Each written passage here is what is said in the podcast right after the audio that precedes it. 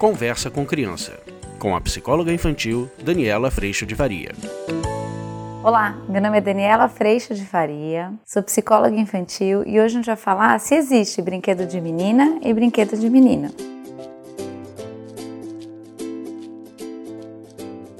Vamos imaginar uma situação. Imagine um pai indo para uma loja de brinquedo ou uma mãe indo para uma loja de brinquedo e ela chega na loja disposta a comprar um brinquedo para o filho e um brinquedo para a filha. Mas logo se definem quais são os brinquedos. Ela compra um fogãozinho, uma cozinha para a filha brincar e compra um skate para o filho. E as crianças saem da loja super felizes. Mas na hora que eles chegam em casa, esse pai tem uma grande surpresa. As crianças estão brincando juntas e essa menina está se aventurando aventurando no skate. E esse filho tá lá, se entretendo com todas as panelinhas, brincando, cozinhando e se divertindo. De repente, esse adulto, esse pai, este homem que não brincou dessa mesma forma, pode estranhar tudo isso e virar para esse filho dizer: Filho, volta a brincar no seu skate. Filha, volta a brincar na sua cozinha. Porque existe brinquedo que é só para menina, e existe brinquedo que é só para o menino. Será que existe brinquedo que é só para menino e brinquedo que é só para menina? Essa é uma grande pergunta que a gente tem a oportunidade de refletir a respeito.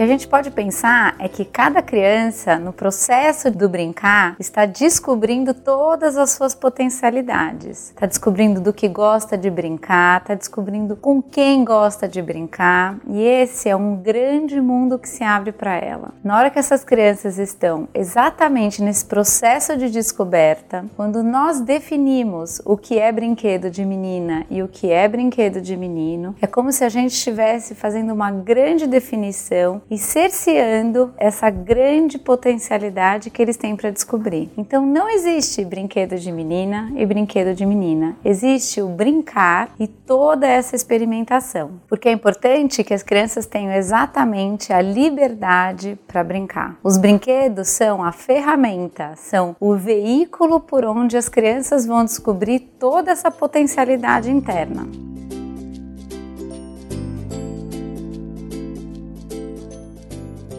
Que acontece quando a gente coloca que brincar de cozinha é coisa de menina e brincar de skate é coisa de menino é que a gente está colocando um estereótipo do que é ser homem e do que é ser mulher. A gente está aprendendo para a criança e informando a criança que, por exemplo, os meninos nunca poderão ajudar nas tarefas de casa e as meninas nunca poderão, por exemplo, praticar um esporte. E a criança que cresce com essa informação perde grande grande potencialidade e perde grandes oportunidades de ser e de estar e se desenvolver da forma como ela quiser. Imagina que a gente pode ter uma criança com um grande pendor, uma menina, por exemplo, com um grande pendor para o esporte. E ela pode, através dessas informações dadas pelos adultos, entender que esporte é coisa de menino, por exemplo. E ela deixa de praticar o esporte porque ela entende que isso não é para ela porque ela é menina. Como é que a gente pode também encontrar um menino com uma grande habilidade, como um chefe de cozinha no futuro, por exemplo, uma grande habilidade com as panelas e com a cozinha. E de repente esse menino, ele deixa de desenvolver essa habilidade porque estar na cozinha é coisa de menina. Não precisa virar um chefe de cozinha, a gente não precisa ir tão longe. Participar das atividades domésticas hoje faz parte da vida familiar de todos, tanto do homem quanto da mulher mulher. E quando nós colocamos isso como parte do funcionamento ou parte das atividades apenas das meninas, a gente tira essa responsabilidade ou esse aprendizado natural da vida dos meninos. E lá na frente, isso pode ser muito penoso para que os homens percebam que isso também faz parte da vida. Lavar uma louça, ajudar a fazer um jantar, tirar a mesa. E essa grande família hoje funcionando como um time pode se prejudicar bastante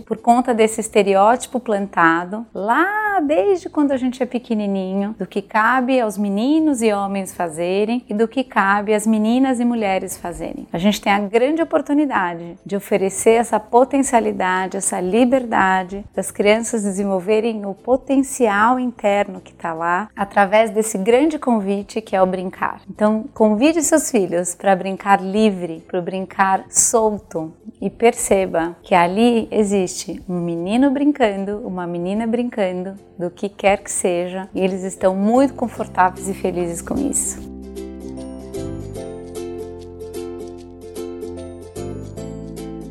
Ao deixar as crianças livres, o que a gente está fazendo é construir um futuro mais igualitário, mais justo, com todo mundo muito mais livre e muito mais confortável para desenvolver todo o seu potencial.